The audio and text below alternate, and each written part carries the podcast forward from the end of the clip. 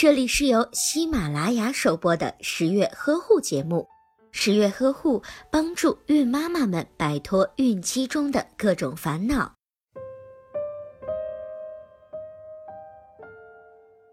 胎膜早破则称为早破水，是指胎膜在临产前破裂，羊水流出，表现为一次大量，也可以是少量间断性的流出。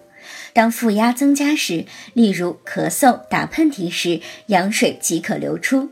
早破水的原因有很多，最常见的原因是妊娠后期性交产生的机械性刺激，或者是引起绒毛膜、羊膜炎等情况。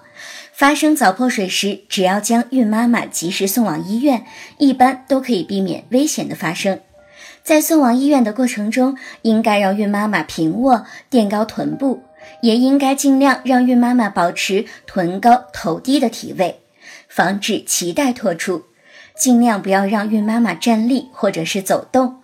胎膜早破如果处理不当，就会诱发早产的情况，会导致宫腔感染、宫缩乏力、胎儿缺氧等情况，还会因为羊水的流出使脐带脱出于宫颈外，造成脐带脱垂，从而引起胎儿死亡的情况。因此，当胎膜早破时，要引起准妈妈的重视。